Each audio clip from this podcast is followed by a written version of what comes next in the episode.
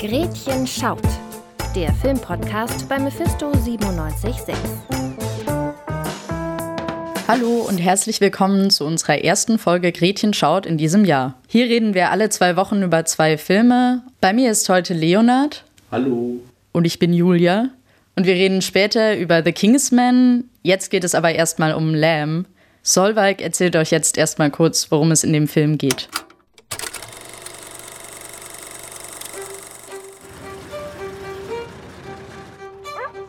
Hier steht, dass Zeitreisen möglich sind. Ich glaube nicht, dass die Zukunft was für mich wäre. Ich fühle mich wohl im Hier und Jetzt. In die Vergangenheit zu reisen, wäre doch dann auch möglich. Im ersten Langfilm des Regisseurs Waldemar Johansson spielt Numi Rapaz die Schafzüchterin Maria. Sie und ihr Mann Ingvar führen ein einfaches Leben auf einer abgelegenen Farm in Island. Doch das friedvolle Leben wird von ihrem unerfüllten Wunsch nach einem eigenen Kind getrübt. Das ändert sich schlagartig, als eines der Schafe Nachwuchs bekommt. Das Leben der beiden Bauern wird dadurch völlig auf den Kopf gestellt. Ada ist ein Geschenk. Was zum Teufel habt ihr da bitte? Ada!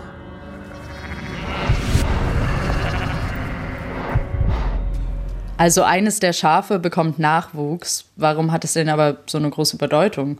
Naja, es ist nicht einfach nur ein Lamm, sondern ein Mischwesen, das plötzlich eine Möglichkeit darstellt, den Kinderwunsch der beiden zu erfüllen. Aus diesem Grund nehmen sie auch dieses Kind in ihre eigene Familie auf, um es als das eigene Kind großzuziehen. Und ähm, ja, Julia, was ist denn eigentlich die Aussage des Films? Also ich finde, du hast gerade schon äh, quasi den Grundkonflikt des Films ein bisschen beschrieben, äh, nämlich, dass sie, dass das Paar ein Kind großzieht, was nicht ihres ist. Was auch die Frage aufstellt, warum akzeptieren sie das denn so schnell, dass dieses äh, Mischwesen jetzt ihr Kind ist und zu ihrer Familie gehört? Ja, tatsächlich ist es so, dass die beiden, zumindest wird das angedeutet, schon einmal ein Kind hatten, das aber leider verstorben ist. Und es wird auch ziemlich deutlich, das Mischwesen bekommt den Namen Ada, dass dieser Name eigentlich der Name des verlorenen Kindes war, was hier auch nochmal zeigt, dass die beiden einfach nur versuchen, quasi ein Kind zu ersetzen. Ja, das bringt der Film auch sehr subtil rüber. Also das Paar hat zum Beispiel sofort schon ein Kinderbett für das Schafskind. Das war für mich eben auch eine Szene, äh, in der angedeutet wird, dass sie vorher schon mal ein Kind hatten. Äh, weil wie wären sie sonst so schnell an dieses Kinderbett rangekommen? Ja, dieses Subtile, was du gerade schon angesprochen hast, das ist mir auch aufgefallen. Vor allem im Schauspiel von Naomi Rapace, die den ganzen Film eigentlich allein trägt und ihm quasi überhaupt erst die Spannung gibt, die er hat. Da muss ich dir auf jeden Fall zustimmen. Also die anderen beiden Schauspieler, also ähm, ihr Mann, später kommt auch der äh, sein Bruder auf die Farm. Die beiden Schauspieler haben natürlich auch eine gute Performance abgegeben, aber werden eben von Naomi Rapace völlig überschattet. Du hast gerade schon den Onkel angesprochen. Als dieser auf diese Farm kommt, werden die beiden mit diesem Konflikt, den wir angesprochen haben, konfrontiert. Es entsteht so ein Hin und Her zwischen den Onkel und diesen beiden Eheleuten, wo es um die ethischen Fragen hinter dieser ganzen Sache geht. Zum Beispiel, ist es richtig, ein Kind von einem anderen, von einer anderen Mutter wegzunehmen, es selbst aufzuziehen? Ist es, es kommt auch die Frage nach Identität auf zu wem gehört dieses Lamm überhaupt oder dieses Kind. Und natürlich auch, insbesondere auch wenn es um den Onkel geht und seine Motivation, inwieweit kann man denn überhaupt so ein Leben, das nichts Halbes und nichts Ganzes ist, überhaupt rechtfertigen? Ja, die ganzen Themen, die du jetzt angesprochen hast, die sind mir in dem Film auch aufgefallen. Ja, der Film stellt viele Fragen auf, vielleicht auch ein bisschen zu viele. Ja, das ist mir auf jeden Fall auch aufgefallen. Der Film weiß nicht ganz, in welche Richtung er sich jetzt hauptsächlich bewegen will. Er stellt sehr viele Fragen, ähm, beantwortet eigentlich keine davon, was auch okay ist, wenn man interpretieren will. Aber der Zuschauer bleibt halt am Ende auch etwas ratlos zurück. Ja, ratlos ist da auf jeden Fall ein gutes Stichwort. Nicht nur was die Themenvielfalt angeht, äh, sondern auch die Genrevielfalt, würde ich sagen. Der Film wird bezeichnet als Horror-Mystery-Drama.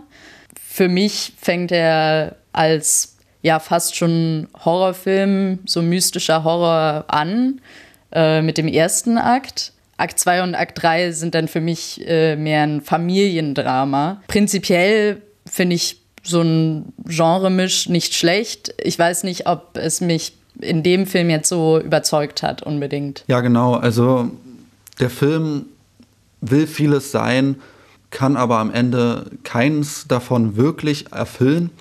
Was mich vor allem zu dem Schluss des Filmes bringt, der dann nach all diesem Hin und Her und äh, nicht wirklich wissen, wohin wir wollen, mit einem Schocker endet, der irgendwie Antworten bringen soll, aber eigentlich nur als Selbstzweck funktioniert, um nochmal äh, den Zuschauer einen Wow-Effekt aufzubrummen. Für mich geht dann am Ende damit auch die ganze Subtilität äh, flöten, was vielleicht auch so gewollt war. Mich hat das aber dann am Ende nicht überzeugt. Ja, schließlich kann man zu dem Film sagen, er hat einige Momente und auch einige Aspekte und Themen in dem Film, die sehr gut herausgearbeitet werden. Aber insgesamt als Gesamtkunstwerk, wenn man das so will, hat der Film doch zu wenig zu erzählen um als wirklich guter Film für mich zu gelten. Oder siehst du das anders, Julia? Nee, da muss ich dir leider zustimmen. Leider, weil der mir am Anfang sehr gut gefallen hat, aber gegen Ende dann, wie du schon meintest, als Gesamtwerk leider eher enttäuschend ist.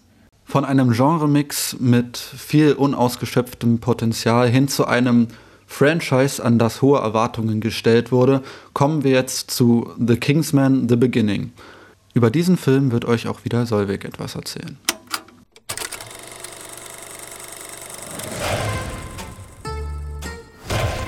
Aus kleinen Dingen können große Probleme werden. The Kingsman The Beginning ist die Vorgeschichte der ersten beiden Kingsman-Filme und erzählt von den politischen und gesellschaftlichen Umständen Anfang des 20. Jahrhunderts. Diese führen nicht nur zum Ersten Weltkrieg, sondern auch zur Gründung der Kingsmen. Die Hauptrolle des pazifistischen Duke von Oxford wird verkörpert von Ralph Fiennes. Dieser will seinen patriotischen Sohn Conrad unbedingt aus dem Krieg heraushalten. Doch dessen Wille, etwas zu unternehmen, steigt mit der Zuspitzung des Kriegs immer weiter. So sieht sich der Duke gezwungen, ihn in die Geschicke seines Geheimdienstes einzuführen. Wir sind der erste unabhängige Geheimdienst. Während der britische Geheimdienst an Schlüssellöchern lauscht, sind wir im Raum. Willkommen im Club. Du wirst diesen Anzug brauchen. Sehr clever. Der Duke erkennt, dass hinter all den kriegerischen Aktivitäten eine einzige verschwörerische Organisation steckt. Schnell offenbart sich auch eines ihrer Mitglieder, Grigori Rasputin, der sich weit außerhalb von Stil und Charme bewegt. Er ist ein unberechenbarer Charakter, dessen Ziele unklar scheinen und dabei kaum an der Oberfläche dessen kratzen, was der Kopf der Geheimorganisation im Schilde führt. Es beginnt ein gefährliches Spiel, dessen Gewinner den Krieg entscheiden wird. Zeit für einen Tanz!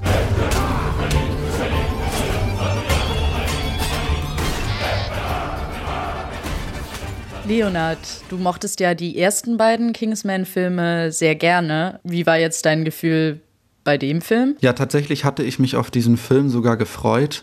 Allerdings schafft er es kaum, den Witz und die choreografische Raffinesse der Vorgängerfilme einzufangen.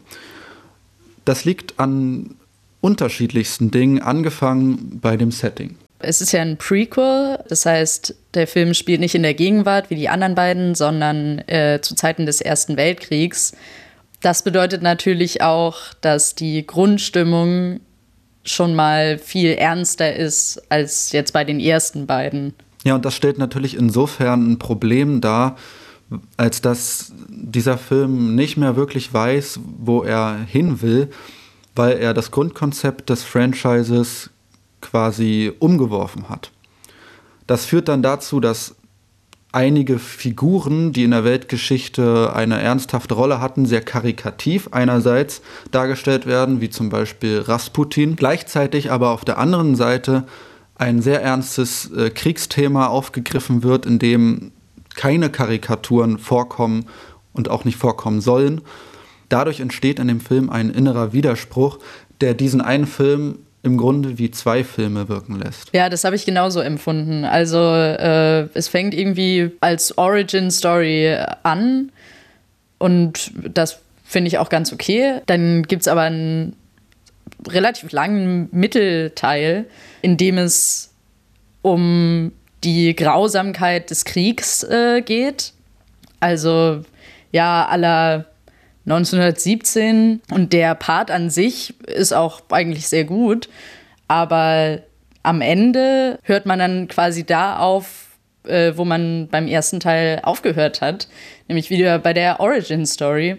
Dadurch fühlt die, sich dieser Mittelpart äh, sehr fehl am Platz an, der mir vielleicht separat gut gefallen hat, aber im Kontext so gar nicht funktioniert hat. Ähm, dadurch wird der Zuschauer eigentlich mit einem großen Fragezeichen über dem Kopf zurückgelassen, was halt auch dem Film so ein bisschen seine Kontu Kontinuität nimmt und auch ein bisschen die Spannung dadurch aus dem Film nimmt.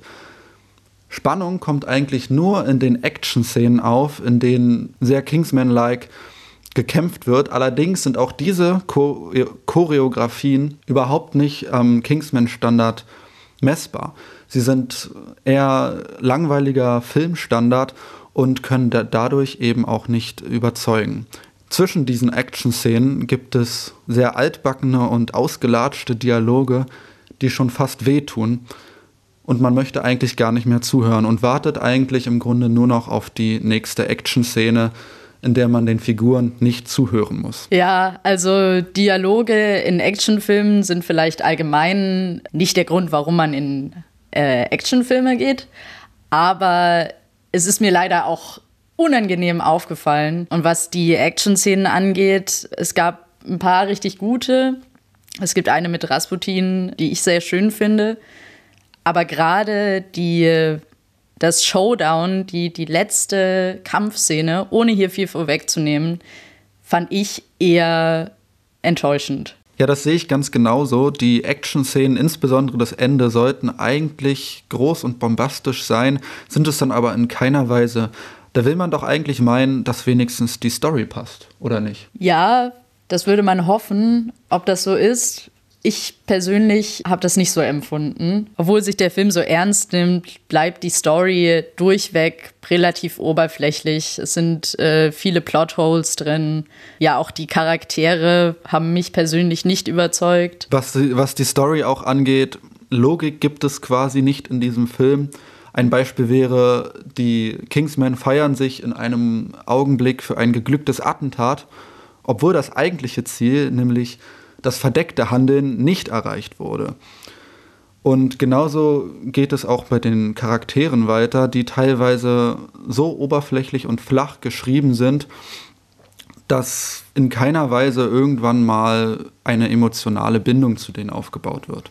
Ja, da denke ich gerade vor allem an Polly, äh, die Nanny, die ja wirklich eine typische von Hollywood geschriebene Frau ist ja, also ab und zu kommen dann mal One-Liner äh, von wegen, ja, Frauen sind so viel besser als Männer. Ich weiß nicht, ob ich mich darüber dann freuen soll als Frau, ob, ob das äh, das Ziel ist. Am Ende war ich nur ziemlich genervt von dieser sehr eindimensionalen Figur. Ja, diese Figur ist halt einfach, sie soll badass sein, eine starke Frauenfigur aber warum sie so ist, wie sie ist, wird uns nicht erzählt und damit ist die Figur an sich schon wieder rein filmtechnisch äh, erledigt. Was ist jetzt dein äh, abschließendes Fazit zu dem Film? Also ich hatte was ganz anderes erwartet. Ich fand nicht, dass es ein guter Film war. Ähm, weiß nicht, ob ich ihn weiterempfehlen könnte. Ich weiß ja nicht, wie es dir ging. Normalerweise sagt man ja, dass man diesen Film zumindest noch denen empfehlen könnte, die die ersten beiden Filme gut fanden. Aber leider kann man diesen Film eigentlich nicht mit den anderen beiden vergleichen. Und von mir gibt es auf jeden Fall auch keine Sehempfehlung. Für Kingsman keine Sehempfehlung, für Lamb eine bedingte Sehempfehlung. Dann danke ich dir, Julia, und in zwei Wochen gibt es eine weitere Folge Gretchen schaut. Mehr Filmtipps gibt es bei uns auf Instagram at Mephisto976. Die Kinos machen ab morgen übrigens in Sachsen auch wieder auf, also geht fleißig ins Kino, schaut Filme, unterstützt die Kinos. Wir danken euch fürs Zuhören und bis dahin.